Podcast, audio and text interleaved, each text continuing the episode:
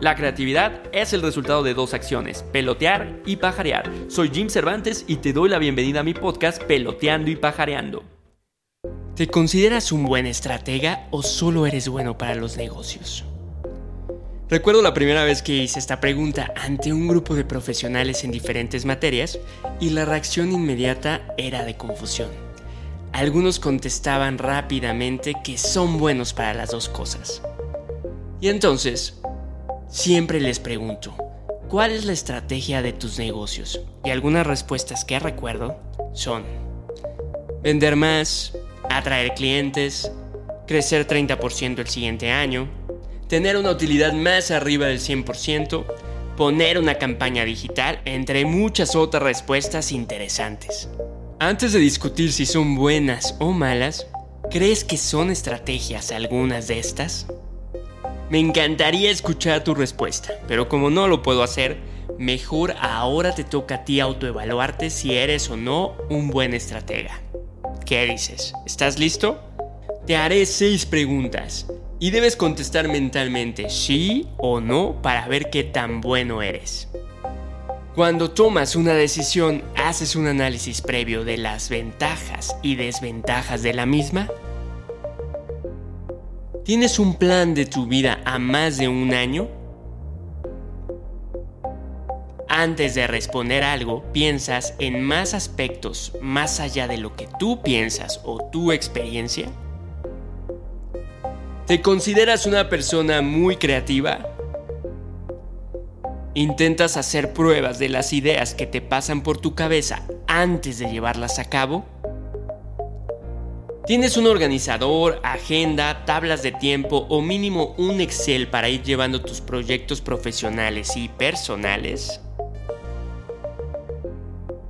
Si al menos contestaste sí en cuatro de ellas, es un buen inicio. Tienes potencial para ser un buen estratega. No te dije que lo eres, porque apenas esta es la primera prueba para evaluarte. Sin duda, algo que tiene la estrategia es que es subjetiva. Y es por eso que a veces muchos jefes o departamentos de recursos humanos pueden usar en tus evaluaciones la frase, es que te falta estrategia. Y es que es un término tan ambiguo que suele ser un buen pretexto para decirte que te falta algo, pero que a veces ni ellos mismos saben que es una estrategia.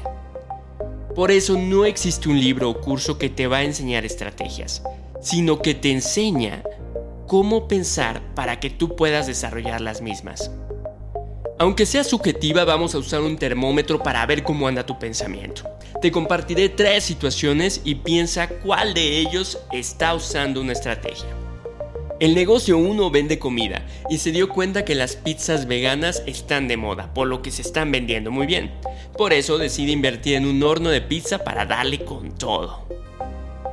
El negocio 2 vende diseño gráfico y para vender más decide invertir una buena cantidad de dinero en publicidad digital en redes sociales. El negocio 3 es una tiendita de la esquina y para aumentar su ganancia decide analizar cuánto vende de cada cosa, qué margen le genera y qué espacio ocupa dentro de su tienda para así poder tener espacios más eficientes.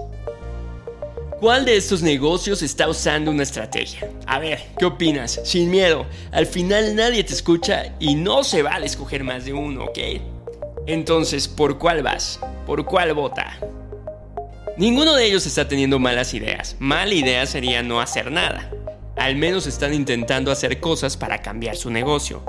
El problema es que tal vez están invirtiendo tiempo en cosas o planes que son a corto plazo o que no son lo más eficiente. El que se puede decir que está haciendo más estrategia es la tiendita de la esquina, porque involucra análisis y de este va a salir un plan robusto que no solo le ayudará un año, sino que será un modelo, una infraestructura para operar en los siguientes años. En sí, a veces pensamos que estamos haciendo estrategia, pero solo hacemos tácticas, perseguimos objetivos o seguimos modas. Por eso quiero que si escuchas este podcast, al menos cuando tomes decisiones de negocio o en tu carrera profesional pienses qué tanto estás dedicando tiempo a hacer un plan táctico versus una estrategia que te ayudará realmente a evolucionar. Y justo esa es la clave de lo que es ser estratégico, que elaboras planes para tener una ventaja competitiva. ¿Qué significa esto? Que tendrás un diferenciador contra los demás. Que innovarás en el mercado, que construirás algo a mediano o corto plazo. Ya una vez definida la estrategia, verás qué planes se necesitan para llegar a eso, así como qué iniciativas y qué recursos requieres para cumplir esos planes, pero no al revés.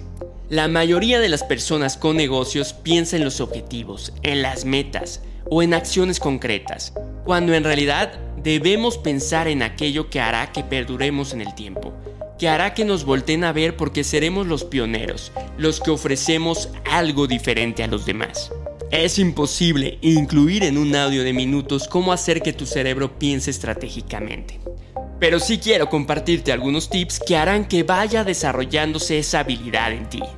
Cada vez que estés planeando algo o tomando decisiones, rétate si en donde estás gastando recursos, ya sea tiempo, gente o dinero, te ayuda a construir una ventaja competitiva versus los demás. Si lo dudas, tal vez haya mejores opciones. Para ser un buen estratega siempre debe haber más de una alternativa.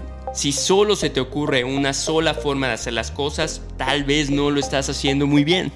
La estrategia justo consiste en escoger entre uno o más caminos e incluso la decisión a veces es muy complicada porque varios de ellos se ven muy bien. Si tu estrategia solo soluciona algo a corto plazo, no es una estrategia.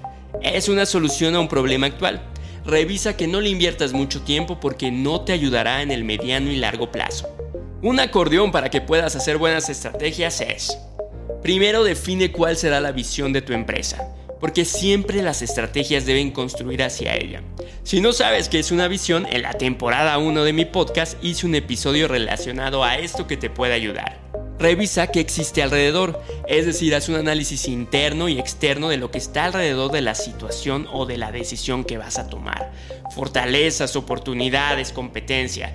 También en la temporada 1 puedes escuchar un episodio que se llama Análisis FODA que te puede ayudar mucho a hacer un buen análisis.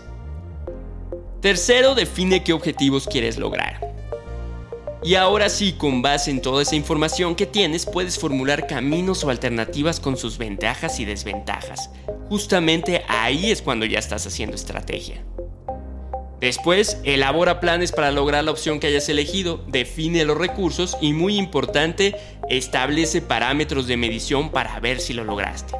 Vamos con un ejemplo de la vida real. Supongamos que te quieres divorciar. Alguien que no es bueno con estrategia se irá con la parte impulsiva y dirá, se terminó, mañana firmamos el divorcio. Pero por otro lado, alguien que es bueno con la estrategia se sentará y analizará cuáles son las razones por las que se quiere divorciar. ¿Cuáles serían las ventajas de hacerlo? ¿Cuáles son las implicaciones emocionales o monetarias? E incluso el impacto a terceros si es que hay hijos o familia alrededor. Con base en eso hará diferentes escenarios para determinar la fecha correcta, el modo más certero y tomará la decisión cuando lo crea conveniente. Sé que pensarás que exageré con el ejemplo, pero justo mi objetivo es que veas la diferencia drástica de alguien que mentalmente es estratégico a alguien que no. Cuando emprendes es muy valioso que pienses de esta manera para que tus planes, tus decisiones, tu forma de operar vaya tras la visión del negocio y no solo persiguiendo beneficios económicos. No está mal hacer negocios, ser businessero como dicen por ahí, es muy bueno, pues quien tiene esa cualidad es de aplaudirse. La diferencia es que cuando desarrollas estrategia, incluso otros harán el negocio por ti. El gran ejemplo es la tía que pone su fonda de pozole y la está operando por años hasta que se muere. A comparación del dueño de la Casa de Toño, que es una franquicia no de pozole, sino de antojitos mexicanos, que tiene 54 sucursales en la Ciudad de México. Lo que te debe quedar claro es que la estrategia bien realizada te traerá por consecuencia el negocio y los beneficios monetarios. Además, cuando desarrollas esta habilidad, serás una persona más creativa, alguien que manejará mejor el estrés y que nunca se le cerrará el mundo, ya que tu cerebro de forma automática siempre buscará alternativas ante los problemas de la vida. Si te gustan estos podcasts, corre la voz y comparte. Espero te sirvan para pelotear nuevas ideas y recuerda nunca olvidar estar allá afuera pajareando para descubrir nuevos mundos que se convertirán en oportunidades y negocios para ti. Sigan escuchando todos los episodios de mi podcast Peloteando y Pajareando por Spotify o en Apple Podcast. También puedes leer frases de inspiración en mi Instagram, peloteando y pajareando. Soy Jim Cervantes, marquetero, curioso y apasionado. Nos escuchamos la siguiente semana.